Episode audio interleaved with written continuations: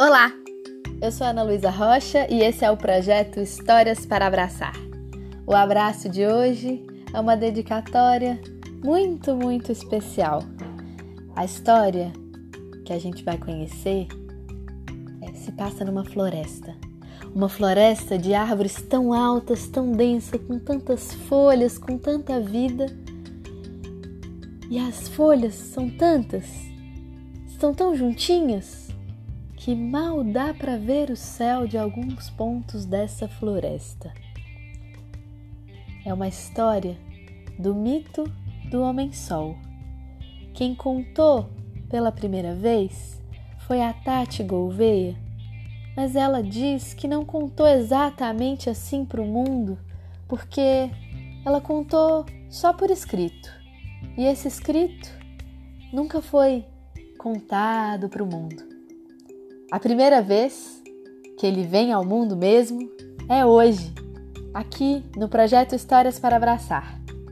A Tati Gouveia, que escreveu então essa história lá em 2015, resolveu nos brindar com ela agora, aqui no projeto em que ela ganha o mundo. O mito do Homem-Sol é dedicado pela Tati Gouveia ao menino Vincent e à sua irmã Maia que moram lá na Espanha. Menino Vincent hoje completa 4 anos e tá ganhando esse abraço e esse beijo em forma de história da Tati. Eu pego carona no beijo da Tati e mando um beijo também para o menino Vincent e para Maia, sua irmã. Um beijo, Vincent. Feliz aniversário. Vamos para a história?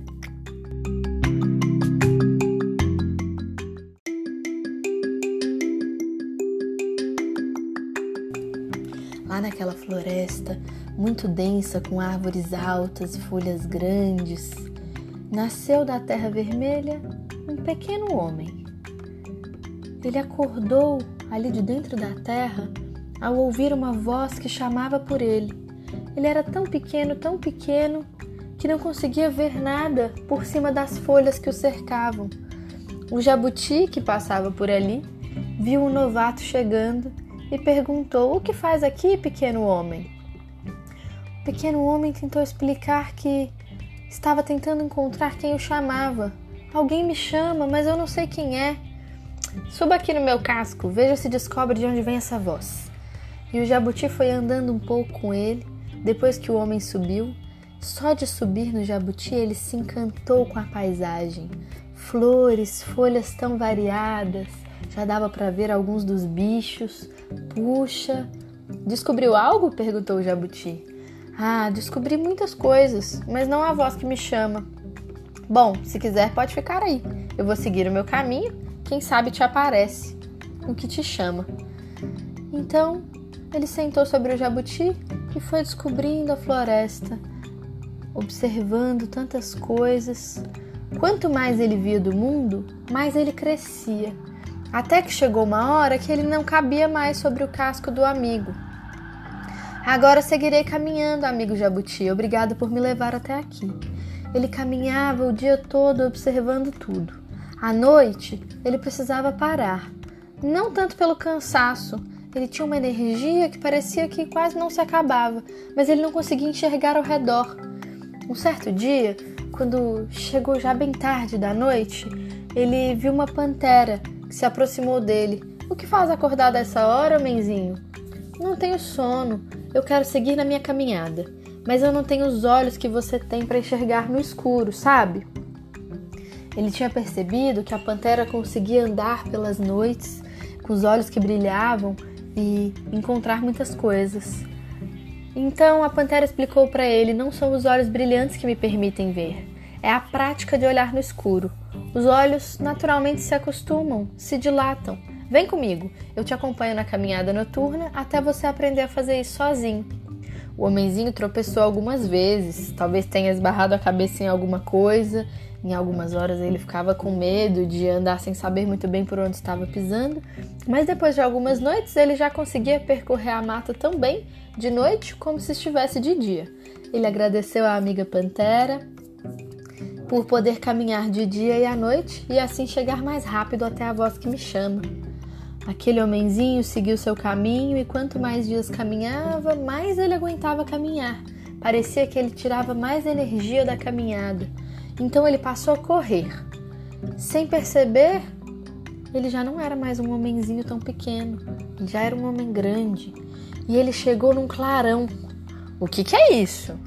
Isso o quê? perguntou o ganso dentro da lagoa. Isso que brilha tão intenso que eu nem consigo olhar diretamente lá em cima. O ganso deu uma gargalhada grande. Um homem desse tamanho nunca tinha visto o sol antes. E o homenzinho, que não era mais tão inho, falou: Não, eu sempre vivi dentro da floresta.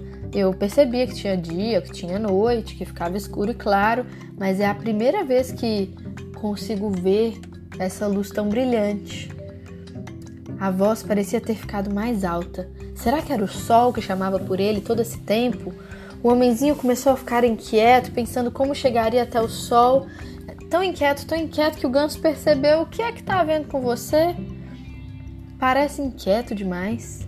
Como eu faço para chegar até o sol? O ganso, que tinha muito bom humor, deu outra gargalhada.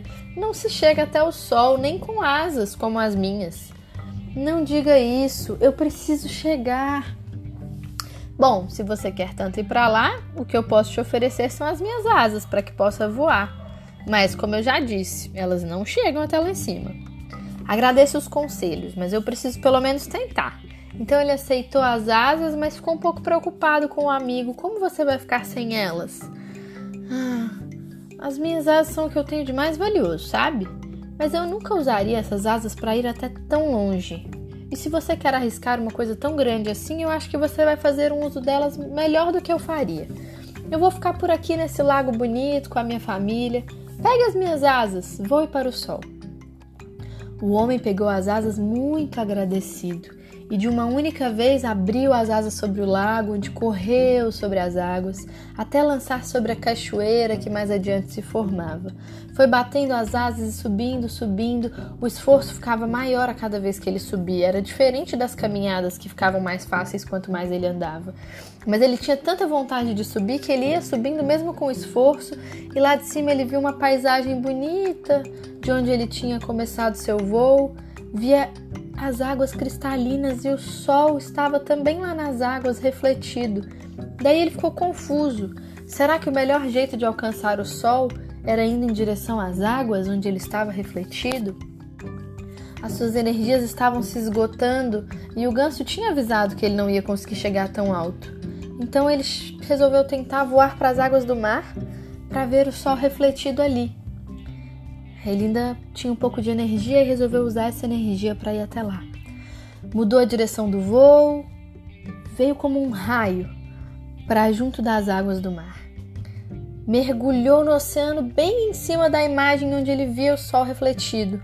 A velocidade o mandou bem profundo, mas de repente ele percebeu que não tinha mais ar para continuar mergulhando. E aí aconteceu uma coisa mágica. Esse homem que tinha tantos amigos pela floresta conseguiu mais alguns amigos. Os golfinhos perceberam que o homem alado estava no meio do mar e que ele não conseguia respirar. Então cada um dos golfinhos subia para a superfície e pegava um pouco de ar e descia e levava esse ar para o homem. Eu não sei muito bem como eles conseguiram fazer essa mágica, mas foi desse jeito que os golfinhos conseguiram se revezar, levando bastante oxigênio para o homem e assim ele conseguiu descer muito, muito, muito até ficar bem escuro e mais alto o homem escutar a voz que o chamava. Até que ele percebeu que o oceano profundo escuro era completamente silencioso. Não tinha nenhum som vindo dali. Foi então que ele se deu conta que a voz vinha de dentro dele, cada vez mais fácil de entender, mais clara. Ele parou de nadar e começou a subir até a superfície de novo. Se levantou e foi para uma colina próxima da margem. Sentou ali e se recolheu para escutar a voz que sempre esteve tão próxima, mas só agora ele percebia que vinha de dentro.